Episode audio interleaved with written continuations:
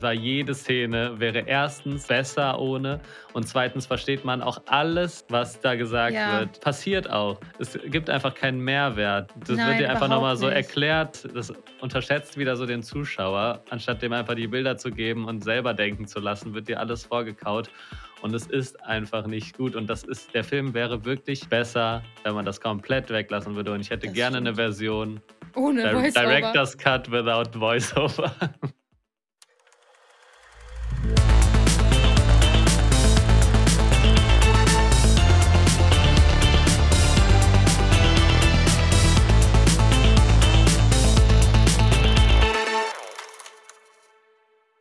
neue Folge von Stream Up, dem Film- und Serienpodcast von hifi.de. Ich bin Ronja und mir gegenüber sitzt Remote der Leon. Hallo. Und wir haben heute eine Menge Themen für euch mitgebracht. Neben unserem Top-Thema Ad Astra zu den Sternen, der auf Netflix und Disney Plus gestartet ist, besprechen wir heute auch die Berlinale, auf der Leon zu Gast war für fast eine Woche.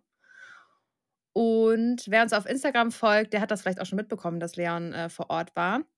Ich habe auch noch eine Kleinigkeit zu berichten, weil ich war im Kino und muss darüber sprechen, was ich da gesehen habe, welches äh, fatale, ähm, ich hab, ja, was Darf ich mal raten? Ja, du, du weißt es schon. Ich weiß schon, dass du es weißt. Nein, ich weiß es nicht. Nee? Ich weiß es nicht. Ich dachte nur gerade, also ich weiß noch nicht, um welchen Film es geht, aber es war anscheinend eine sehr schlimme Kinoerfahrung. Ja, es war sehr schlimm. Äh, also ich weiß nicht, es ist auf jeden Fall dieser Kickboxer-Film äh, gestartet, aber der war es anscheinend nicht. Äh, weiß ich nicht, was dann, weiß ich echt nicht. Ich weiß nicht, Creed 3, Hä? Magic Mike. Nein, auch nicht. Okay, dann das besprechen wir dann gleich. Wir machen Okay. das noch ein bisschen spannend. Aber bevor wir ähm, mit der Berlinale starten, musst du noch eine Frage ziehen, Leon. Oh. Okay, äh, ich habe jetzt natürlich äh, dieses, diese Tasse mit den Fragen gefunden. Und, und ziehe jetzt eine Frage, die äh, unsere Social Media Managerin für uns vorbereitet hat. Und die Frage ist: äh, Was ist der schlimmste Film, den du jemals gesehen hast? Uh, das passt ja jetzt perfekt zu dem, was ich gerade eben eingeleitet Das habe. ist ja ein Zufall. ja, so ein Zufall. Ja, das passt perfekt. Ich bin nämlich äh, letzte Woche im Kino gewesen. Ich habe meinen Freund in einen Marvel-Film begleitet. Oh, äh, Ja. Ant-Man. Genau. Und ich habe wirklich, ich hatte schon vorher keinen Bock, aber mein Freund war auch schon so, ey, wenn du darauf keinen Bock hast, dann bitte komm nicht mit und so, weil dann suche ich mir jemand anderen und dann war ich so, okay, ich sage nichts mehr dazu, ich lasse mich jetzt drauf ein. Das war so ein schlimmer Film. Ich kann, und mein Freund fand es auch ganz schlimm. Es war einfach ein Film, der nur in diesem Quantenuniversum gespielt hat und die haben einfach jegliches Fantasieelement, das denen, glaube ich, in den Kopf gekommen ist, irgendwie in diese Quantenwelt gepackt. Da waren Aliens, da waren, keine Ahnung, sprechende Häuser. Das war einfach alles, Leon, alles Quatsch. Ich habe noch nie so einen Quatschfilm gesehen. Und der Humor war richtig schlecht. Und wir hatten so vor uns, in, war so eine Reihe von Girls. Das waren Mhm. keine Girls, waren eigentlich schon Frauen, ne? Also so mittelalte Frauen, aber die waren eine Girls Group. Und die haben über jeden dieser Witze gelacht. Für die war der Film gemacht und ich saß da und ich musste die ganze Zeit so lachen, weil der Film so schlecht war. Also, das war wirklich der schlecht, das war wirklich der schlechteste Film, den ich je gesehen habe. Ich war so geschockt, dass ich dafür Geld ausgegeben habe. Ja, äh, also ich habe den Film nicht gesehen, aber wir haben ja letztes Mal schon über äh, Black Panther 2 geredet und da meinten wir auch Ja, schon das ist kein Vergleich. Kein Vergleich. Also wir meinten ja Nein. auf jeden Fall, oder ich meinte ja, dass Marvels Qualität sowieso ein bisschen am Abnehmen ist, auch wenn ich nie der größte Fan war. Aber ja, das, also ich habe schon sehr viel Schlechtes darüber gehört und das äh, scheint ja sich zu bewahrheiten. Dass, es, dass das überhaupt, dass es überhaupt geht, dass man sowas produziert und dass das im Kino läuft, das ist, sollte verboten sein. So schlimm war das. Wirklich, Okay. also jetzt ist es wirklich vorbei. Ich glaube, äh, jetzt hat Marvel verloren. Meinst du? Aber Ja. erfolgreich war er bestimmt trotzdem. Ja, aber jetzt sind alle wirklich also am Limit. Mein Freund, der Marvel-Fan, ist auch am Limit. Der sagt, er kann sich das auch nicht mehr angucken. Ja, ich glaube noch ein, zwei Jahre, dann hat, ist der Hype vorbei. Endlich. Und dann gibt es wieder mehr Kapazitäten für andere Filme. ja, auf jeden Fall. Also, let's kill Marvel Movies. Let's kill the Woo. Jetzt werden, kriegen wir bestimmt wieder eine schlechte Bewertung bei Apple Podcast. Bestimmt Marvel-Fans, die enttäuscht sind. Naja, Ja. was ist denn dein schlechtester Film, den du jemals gesehen hast? Äh, ich bin gerade mal zu Letterbox gegangen und habe mal geguckt, welch, wie viel Filmen ich äh, einen halben Stern gegeben habe. Mhm. Und das sind äh, 15 Filme. Okay. Soll ich mal Wie viele Filme vorlesen? hast du ja, wie viele Filme hast du gesehen insgesamt? Weil du musst ja wissen, wie viele davon Äh, schlecht waren. ungefähr 2500. Wow. Bisschen mehr, glaube ich. Dann ist es wirklich wenig, finde ich. Ja, aber ein halber Stern ist halt auch schon das Schlechteste vom Schlechten. Ne? Ein Stern ist ja auch schon ziemlich schlecht. Ja.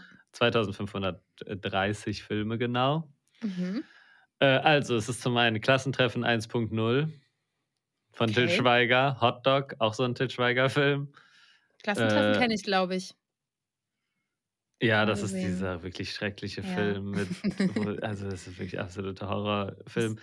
Äh, Der dunkle Turm war eine sehr schlechte Buchverfilmung von einem Stephen King-Roman. Ich lese nicht alle vor, manche kennt man auch gar nicht. Okay. The, The Expendables 3 war sehr schlecht. Dann habe ich hier irgendeinen Saw, Saw 3D, Mhm. irgend so ein neuer Saw-Teil. Äh, dann habe ich einen Film, der heißt Slow Torture Puke Chamber. Jetzt müssen wir wieder explicit Content machen. Wir sind eh auch schon als äh, anstößig eingestuft. Nice. Ja. Das war so, ich hatte mal so eine Phase, so mit 15, 16, da habe ich mit einem Freund äh, immer, so haben wir uns so die schlimmsten Filme aller Zeiten so angeguckt.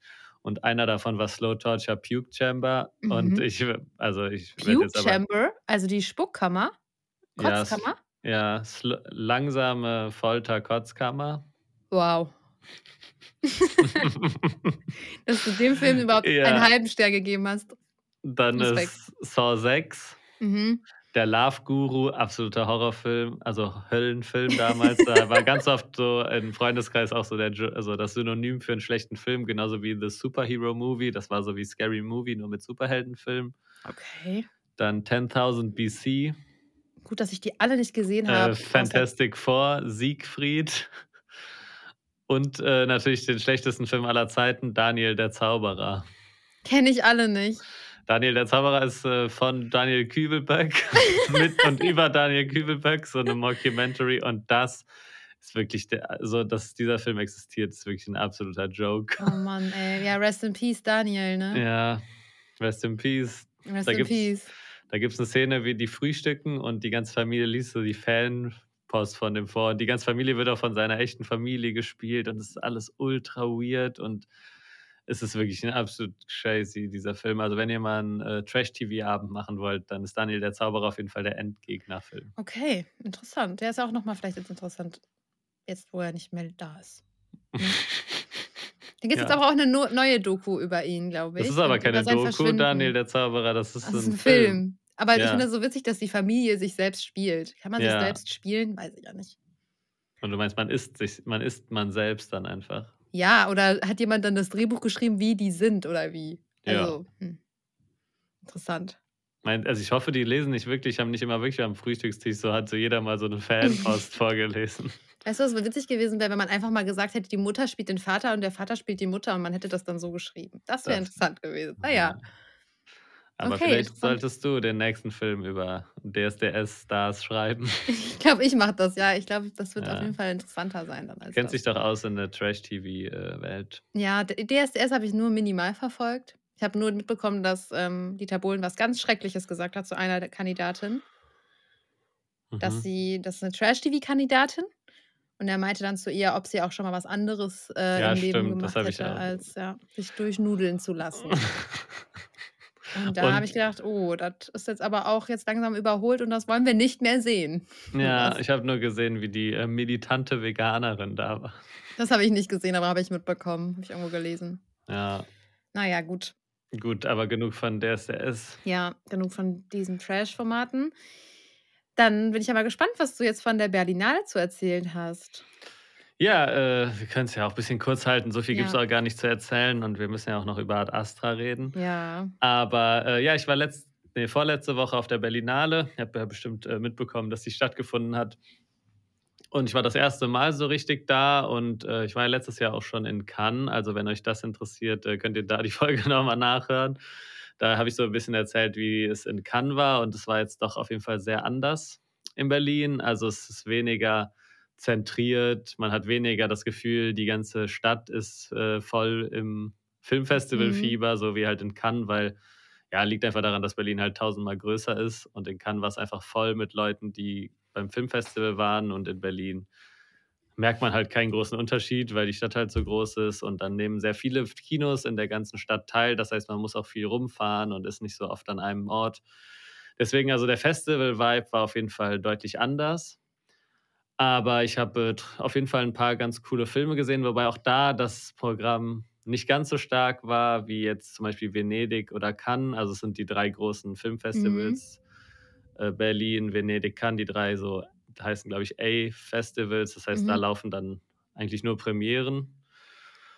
Und äh, ja, Berlin hat auf jeden Fall in den letzten Jahren so ein bisschen an Bedeutung verloren im Vergleich zu den anderen beiden. Und das merkt man auch so an den Namen, wobei aber schon der ein oder andere große Name, wie zum Beispiel Christian Petzold dabei war, also dann Deutsche auch öfter ja. mal. Aber das ist auf jeden Fall einer meiner Lieblingsregisseure auch so der letzten Zeit. Der hat zum Beispiel Transit gemacht oder Undine oder mhm. Barbara. Und genau, der hat seinen neuen Film, das war auch mein absolutes Highlight der Berlinale, hat er gemacht, und zwar Roter Himmel. Ah, ja, okay. Und es war ein bisschen crazy, weil äh, der Hauptdarsteller hieß so wie ich und sein bester Freund hat da auch eine Rolle gespielt, der hieß auch so wie meiner. Was? Oh mein Gott. Und es hatte auch sonst so ein paar Parallelen. Das war ein bisschen ein crazy, äh, crazy ähm, Erlebnis. Ja, glaube ich. Aber nicht nur deswegen war der Film gut. Ich habe das ja auch schon in einem Video, glaube ich, gesagt. Äh, das war einfach wirklich ein Film, der sich so, der so eine super schöne Sommergeschichte erzählt, aber ohne so kitschig zu sein, sondern erzählt gleichzeitig irgendwie davon, also eine Person ist auf jeden Fall, hat auch so toxische Züge mhm. und äh, ist irgendwie Autor oder will ein Buch schreiben. Dann geht es sehr viel um den Schreibprozess, wie man da Sachen einfließen lässt, wie man mit Zurückweisung umgeht, aber auch wie so, es wird auch eine Liebesgeschichte erzählt, ohne dass es wirklich eine Liebesgeschichte gibt. Das läuft alles so nebenbei und dann ja, gibt es einfach noch dieses Thema, dass der Wald halt äh, brennt und dass das immer näher kommt und dass so ein, ein darüber schwelendes Problem ist und das äh, entlädt sich dann in der letzten halben Stunde in so einem sehr literarischen und sehr, ja, weiß nicht, auch schon intellektuell, aber auch auf einer anderen Ebene berührendem Ende, das äh, mhm. äh, ich wirklich sehr, sehr genossen habe. Und da freue ich mich auch schon jetzt drauf, den im April, wenn der auch in Deutschland startet, ja. dann nochmal zu gucken. Cool. Weil das war auf jeden Fall ein sehr schönes Erlebnis. Das klingt nach, also das klingt echt cool. Glaube ich, werde ja. ich dann auch mehr ansehen. Ja, das äh, kann ich auf jeden Fall jedem empfehlen. Und sonst, genau, ich habe noch sonst Infinity Pool gesehen, den neuen Film von Brandon Cronenberg. Der war mhm. sehr abgedreht. Okay. Das, Hat der nicht äh, auch diese anderen, diesen anderen Film gemacht? Oder ist das, sind die Brüder David? David und Brandon? Nee, äh, Vater und Sohn. Oha, okay. Ja.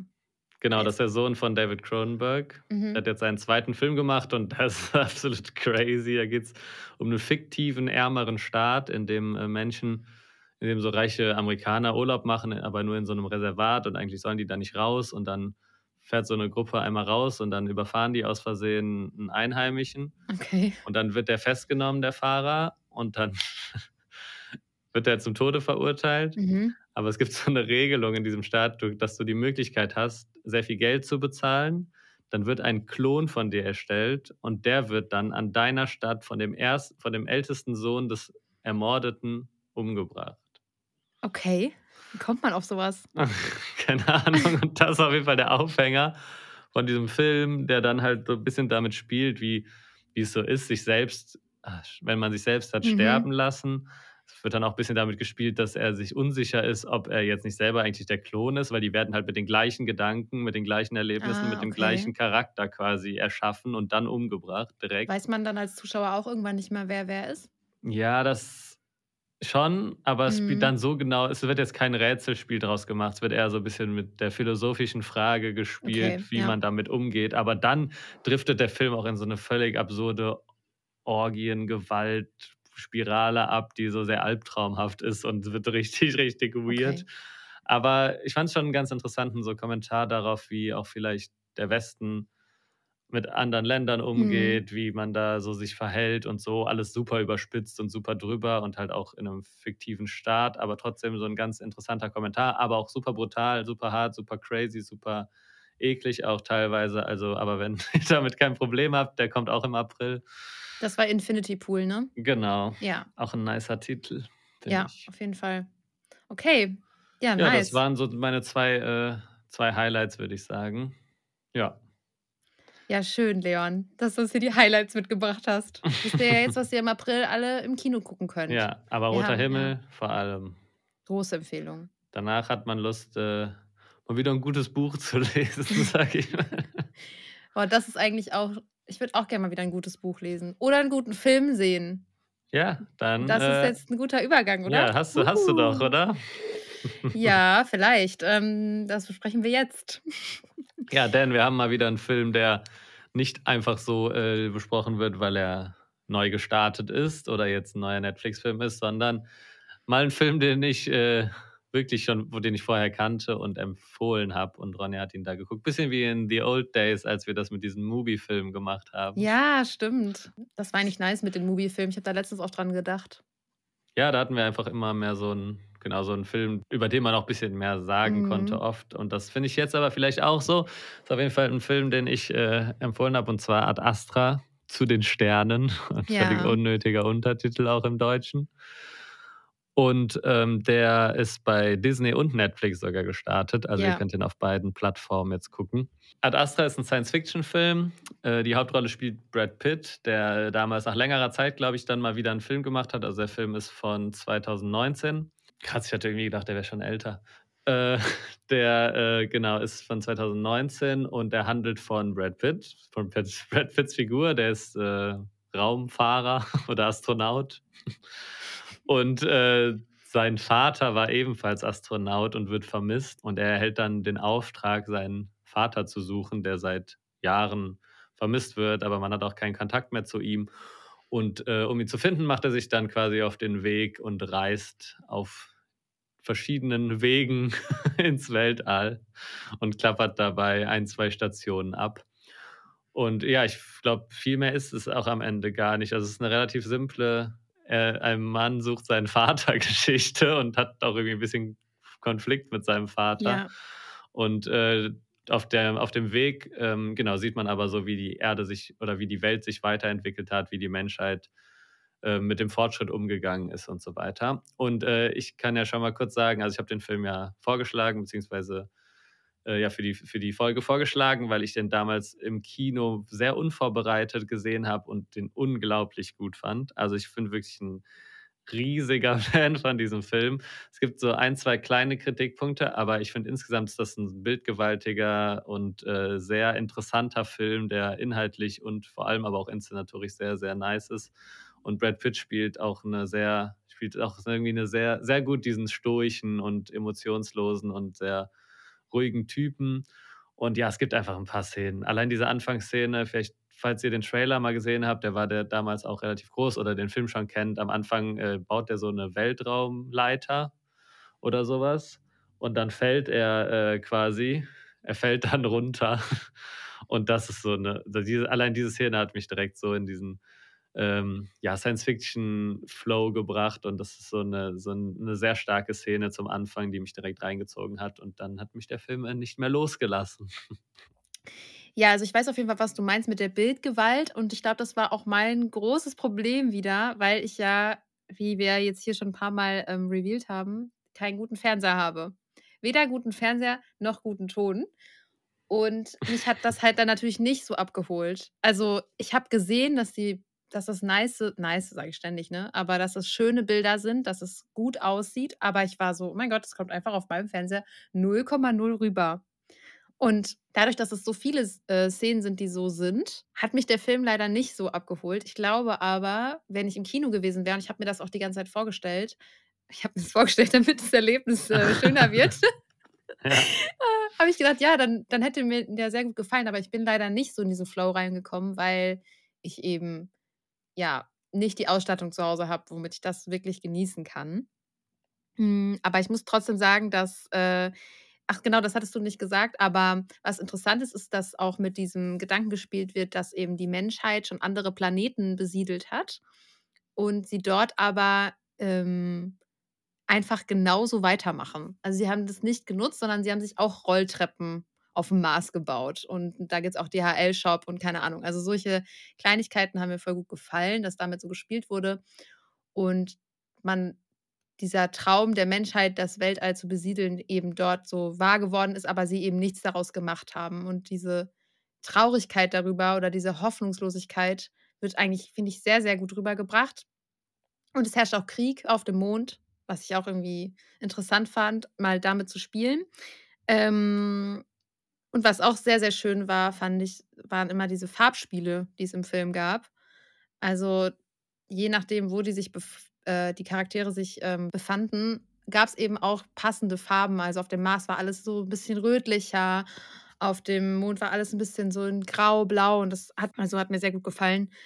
Aber ja, ich bin leider nicht so richtig in die Story ähm, reingeraten. Also ich fand auch diesen Aspekt, dass es eben genau dann auf dem Mond irgendwie ein Subway gibt und dass alles so gleich ist und also sich alles so wiederholt und es da auch nicht mehr irgendwie schön mhm. oder besonders aussieht, fand ich auch gut. Und dann werden die irgendwie auf dem Weg von Piraten angegriffen, die es dann da gibt, die so auf der freien Fläche unterwegs sind. Also es ja, das, ich fand diese Aussage irgendwie interessant, dass es auch, dass es halt nicht an der Erde liegt, dass man hier so damit umgeht, sondern dass, wenn ja. die Menschheit sich, äh, Menschheit expandiert, warum sollte es dann irgendwo anders anders laufen als hier? Mhm. So nach dem Motto, das fand ich super interessant. Ich finde, ähm, ja, der Film hat, also ihm wurde auch öfter vorgeworfen, dass dieses, diese Geschichte halt an sich ein bisschen dünn und uninteressant ist. Und am Ende ist es so ein Typ, der seinen Vater sucht und dafür reist er dann irgendwie einmal durchs ganze Universum. Ja. Ähm, das verstehe ich auch, aber ich habe das eher so ein bisschen äh, als Weg, also als Odyssee gesehen, auf der die Stationen quasi die Bedeutung tragen. So ein bisschen wie bei Apocalypse Now vielleicht, mhm. der übrigens heute, an diesem Tag, wenn der Podcast rauskommt, äh, nochmal im Kino läuft Apocalypse Now, wenn ihr den, also er ist im Kino unglaublich beeindruckend. Auf jeden Fall dieser äh, Kriegsfilm von Francis Ford Coppola, mhm. wo es auf jeden Fall auch, da geht es irgendwie darum, die sollen irgendeinen Kommandanten finden und so, aber das ist auch nicht die interessante Geschichte, aber diese Stationen, die auf dem Weg dahin abgearbeitet werden, die haben halt die Bedeutung. Und ich finde diese Vatersuchen-Geschichte, auch wie sie dann am Ende so aufgelöst wird, das fand ich jetzt auch nicht so toll. Nee, darum also, also daran, ja, darf man sich auch nicht dran aufhalten. Genau, würde ich auch sagen, weil das eben genau diese anderen Dinge sind, die dann eben wichtig sind. Aber ich will noch eine Sache sagen, weil ich, auch wenn ich den Film sehr, sehr, sehr zu schätzen weiß, es gibt eine Sache, die ich extrem schlecht finde in diesem Film. Und das ist das Voice-Over. Oh ja, ich wollte es auch erst sagen. Ich war so, oh nein, Leon findet den Film so gut, ich will jetzt das Voice-Over nicht so bashen, aber es hat mich so. Das es ist, ist so ein Pseudogelaber einfach. Ich habe das nochmal, ich habe, als ich den Film zum zweiten Mal geguckt habe, habe ich da mal drauf geachtet und ich sah, jede Szene wäre erstens besser ohne und zweitens versteht man auch alles, was da gesagt ja. wird. Passiert auch. Es gibt einfach keinen Mehrwert. Das Nein, wird dir einfach nochmal so erklärt, Dinge, das, das unterschätzt wieder so den Zuschauer. Anstatt dem einfach die Bilder zu geben und selber denken zu lassen, wird dir alles vorgekaut. Und es ist einfach nicht gut. Und das ist, der Film wäre wirklich besser, wenn man das komplett weglassen würde. Und ich hätte das gerne stimmt. eine Version ohne Voiceover. Director's Cut without Voiceover.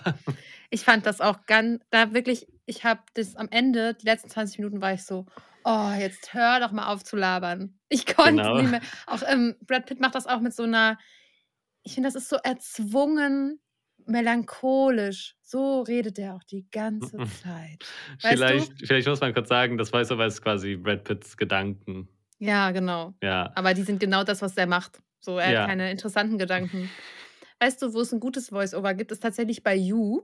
Du hast es ja nicht gesehen, aber bei You, dieser Serie auf Netflix, wo es ja um diesen Stalker geht, das sind interessante Gedanken. Was geht in seinem Kopf ab, während er Leute stalkt, so da wird ja auch sehr viel mit Voice-Over gearbeitet, aber da fand ich das zum Beispiel nie als störend. Aber wir hatten da ja schon mal drüber gesprochen, dass du das oft nicht magst.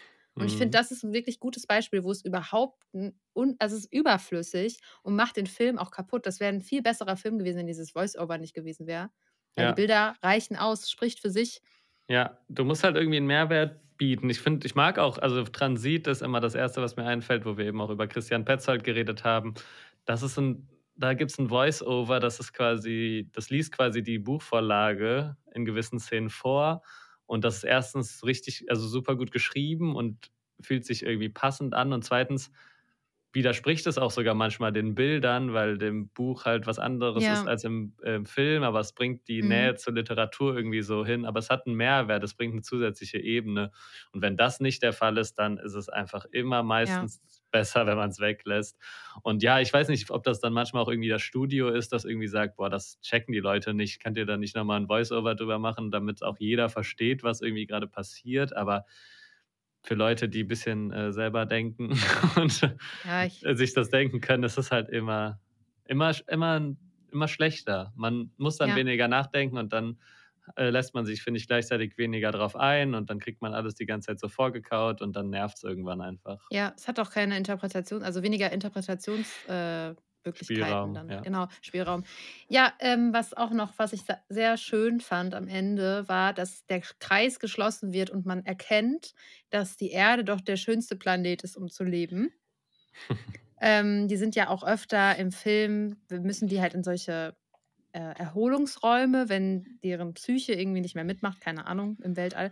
Und in diesen Erholungsräumen werden dann mit so Projektionen an der Wand halt so Teile der Erde dargestellt, zum Beispiel Gras oder Wasser oder Blumen, Geräusche, keine Ahnung, also so wie Meeresrauschen mäßig, ne?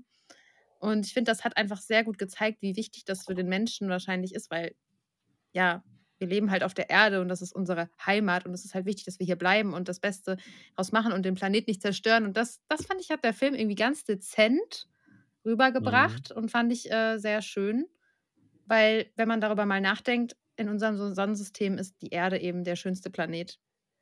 Und ja, wir zerstören ihn leider. Aber hey, Ja. lass uns einfach weitermachen. Ja, Ja, genau. also man kann halt äh, nicht alles mitnehmen, aber Subway schon. Ja, und DHL. Ja. aber DHL, DHL auch super. Kein Sponsoring, aber äh, ja. aber vielleicht bald. Ja. ja, okay. Ja, also Ad Astra, von mir gibt es eine eindeutige Empfehlung. Ihr könnt ja versuchen, die Voice-Over zu überhören. Ja, genau. ähm, ja, ich fände, das, äh, da fände ich wirklich eine Version ohne. Würde ich mir lieber angucken, Ja. aber ja, müsste. Eine Vielleicht hat ja neue Version. Vielleicht hat ja irgend, kennt sich ja irgendwer aus und kann das rauscutten. Ja, einfach eine neue Version und dann bitte noch mal im Kino, damit alle, die keinen fetten Fernseher haben, sich das angucken können. Ja. Oder halt guten Fernseher kaufen. Infos Ja. gibt's auf hifi.de. Genau. ich ich, ich werde auch immer wieder hier betonen, dass ich einen schlechten Fernseher habe und vielleicht kriegen wir, krieg ich ja irgendwann einen gesponsert. Ne? So Wäre ist mal äh, eine Maßnahme. So, ja, genau. Also Ad Astra gibt es bei Disney Plus und bei Netflix. Also es gibt keine Ausreden. Ihr Ja. müsst den Film gucken. No excuses anymore. Ja. Ja. Und äh, nach Ad Astra kommen, wie gewohnt, schnelle Streamings. Genau. Ihr kennt uns Wie ja immer. mittlerweile. Ja. ja, äh, genau. Es kommen auf jeden Fall jetzt schnelle Streaming-Tipps. Und heute richtig schnell. Richtig schnell, aber wir haben heute Richtig relativ schnell. viele sogar. Ja, deswegen. Endlich mal wieder. Ja, ich Deswegen habe äh, schnell. Ja, also hab- wir starten mit äh, Netflix. Genau, wir starten mit Netflix. Da habe ich Outer Banks, die Staffel 3, mitgebracht. Die ist jetzt bei Netflix verfügbar. Und in der beliebten Netflix-Serie geht es um eine Gruppe von natürlich extrem gut aussehenden Teenagern im Strandparadies Outer Banks. Und die leben da irgendwie in so Gangs. Und nachdem, also Staffel 1, zumindest für die Leute, die es noch gar nicht geguckt haben, ist nach einem Hurricane die, die Stromversorgung in den Outer Banks unterbrochen und sie finden irgendwie eine Schatzkarte, die zu Reichtum führt und aber auch Hinweise auf den verschollenen Vater ihres Anführers ähm, verspricht. Und ja, jetzt, es scheint sehr beliebt zu sein, weil jetzt ist Staffel, Staffel 3 gestartet. nice. Da können ja Fans einschalten. Ja, Äh, und äh, schon in der fünften Staffel ist Formula One Drive to Survive. Drive to Survive. Drive to Survive. ähm, eine auch sehr beliebte Doku-Serie über die Formel 1. Mhm. Ich kenne einige Leute, die, so, äh, die darüber so zur Formel 1 als Sportart auch gefunden haben, Oh? Motorsport, weil das wohl sehr, ähm, also es ist eine Doku-Reihe, die ist keine wirkliche Doku, die bauen auch so Konflikte auf. Also es ist vielleicht so, man kann es vielleicht so ein bisschen als Sport-Trash-TV bezeichnen, vielleicht gefällt es ja auch. Ich wollte gerade sagen. Ähm, vielleicht was für dich. Auf jeden Fall werden da halt so Hintergründe, so Konflikte unter den Fahrern und so gezeigt. Und man kriegt halt so, so sehr viele Hintergrundeindrücke immer über die vorherige Saison. Und das äh, macht es auf jeden Fall alles deutlich spannender, als einfach 60 Runden zuzugucken, wie vielleicht Autos äh, gegeneinander im Kreis fahren. Und äh, ja, ist auf jeden Fall eine sehr hochwertig produzierte und gut gemachte und beliebte Serie. Und jetzt in Staffel 5. Five. Genau. Dann ist natürlich noch Ad Astra gestartet, haben wir ja gerade viel besser. Staffel 5, Drive to Survive. Wer ist im Reim? Staffel 5, Drive to Survive. Ja, Leon, du äh, Reimmaster. yes, du bist dran. genau. Ad Astra ist natürlich gestartet, wie wir ja eben schon besprochen haben. Und die zweite Staffel von Sex Slash Life, eine erotische Netflix-Serie, von der jetzt bereits die zweite Staffel verfügbar ist. Und ich glaube, Netflix knüpft mit der Serie so ein bisschen an diese 365 Days-Filme an, die ja auch an Fifty Shades of Grey und so weiter erinnern. Und das Konzept funktioniert anscheinend, weil Staffel 1 scheint sehr erfolgreich gewesen zu sein. Ich habe auch noch mal ein bisschen recherchiert, na klar. Ähm, die Serienschöpferin verriet nämlich in einem Interview mit TV Line, dass es sie inspiriert habe, wie viele Frauen sich von der Serie auf einer tiefen persönlichen Ebene angesprochen gefühlt haben. Mhm. Die Serie soll wohl weibliche Sexualität ermächtigen und erzählt ähm, die Story von Billy, die Fantasien über ihren Ex-Freund hat und das, obwohl sie sich in einer perfekten Ehe befindet. Also, das klingt nach Juice. Das klingt nach äh, viel Juice.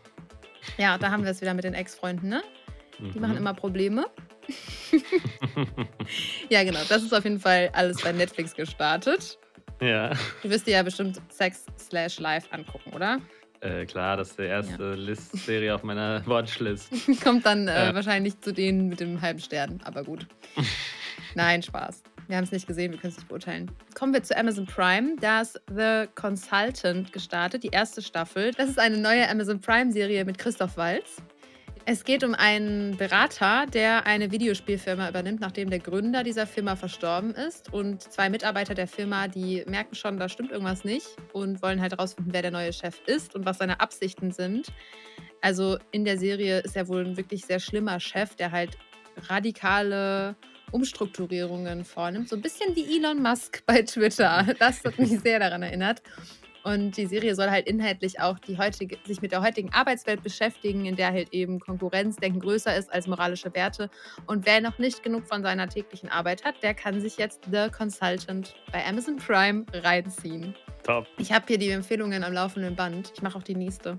Kommen wir zu Disney Plus. Da ist die 18. Staffel von American Dad gestartet. Wer kennt es nicht? Habe ich jetzt auch schon mal vorgestellt. Äh, die Zeichentrickserie geht jetzt, wie gesagt, in die 18. Staffel und ich finde, das sollen äh, Netflix-Serien erstmal nachmachen, ne?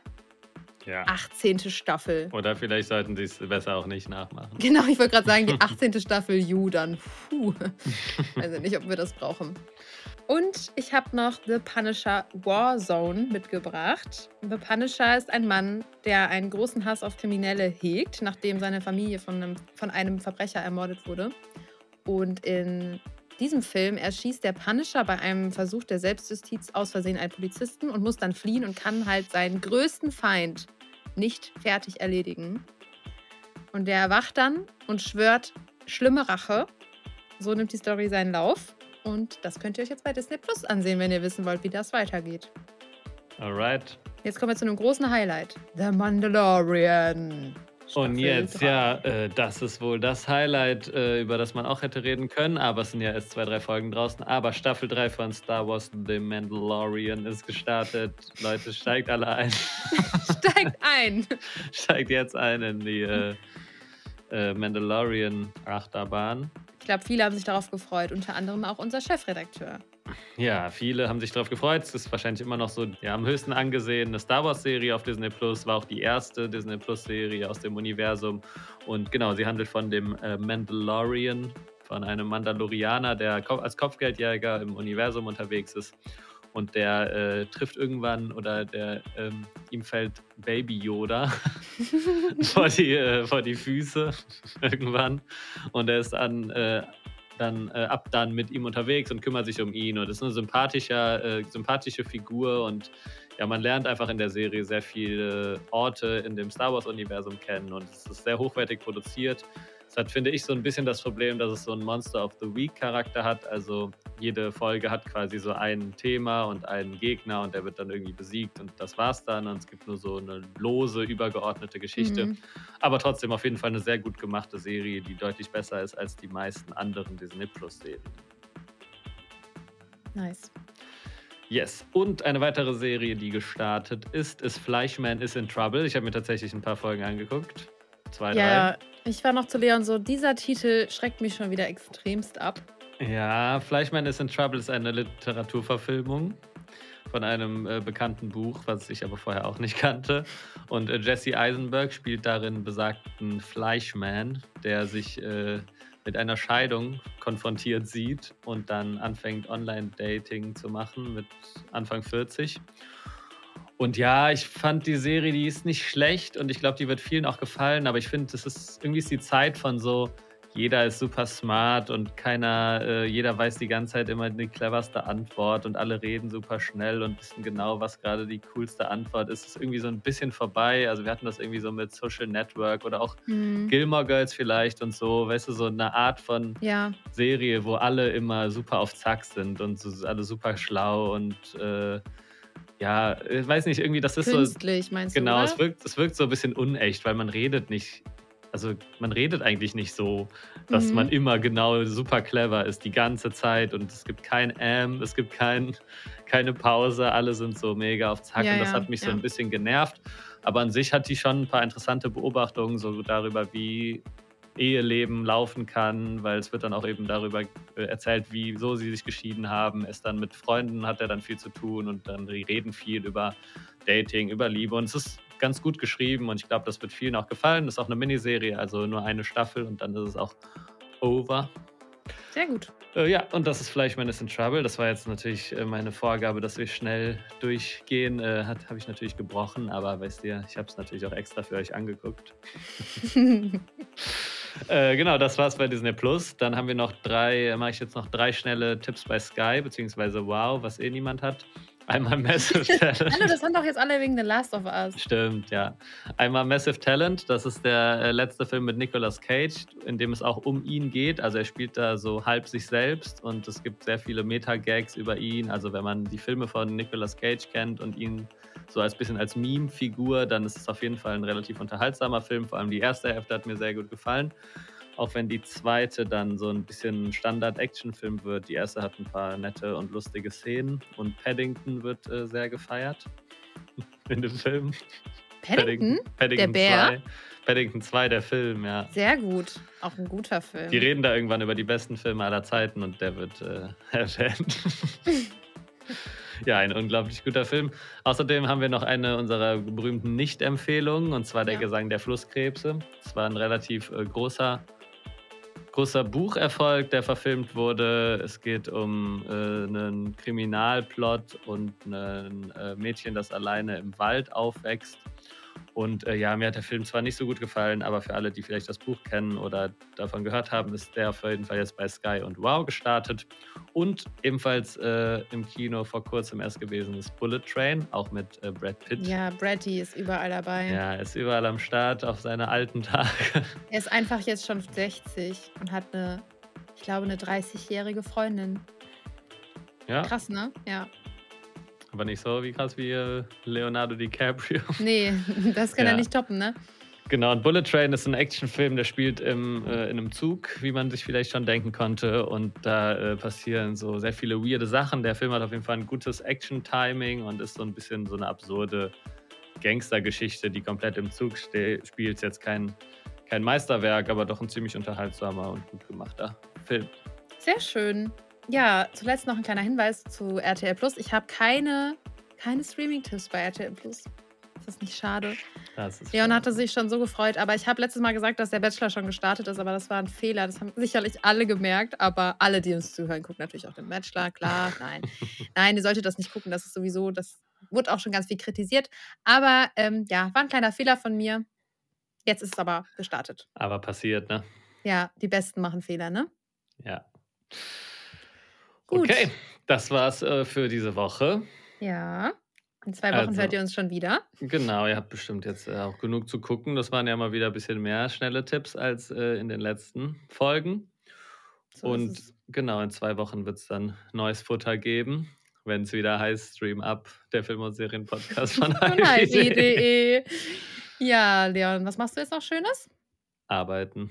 TikToks aufnehmen, ne? TikToks Deswegen aufnehmen. Ja. folgt uns bei TikTok at Streamingtipps oder Instagram at StreamUp. Und oder und beide oder bei Genau, beidem. folgt uns überall. Und äh, wir würden uns sehr freuen, wenn ihr dem Podcast eine positive oder natürlich auch eine konstruktive Kritik da lasst, eine Bewertung. Ihr könnt auch bei Apple Podcast eine Kritik schreiben, falls ihr es noch nicht wusstet. Sternchen, Daumen hoch, Herz, was auch immer ihr wollt, könnt ihr uns geben. Oder schreibt uns eine Mail an streamup.hifi.de und dabei Streamup wie das deutsche Film ab und nicht wie Don't, don't Look. Don't Look Up. Na, holprig, ne? Holprig war es heute, ja. ja. Alright, dann würde ich sagen, sehen wir uns in zwei Wochen, hören wir uns in zwei Wochen wieder und wir sehen uns vielleicht auch vorher nochmal. Ja, wir sehen uns bestimmt vorher nochmal. Na gut, Leon, mach's gut, ne? Okay, ciao. Tschüssi. Boah, das war voll hoch. Tschüss. ciao.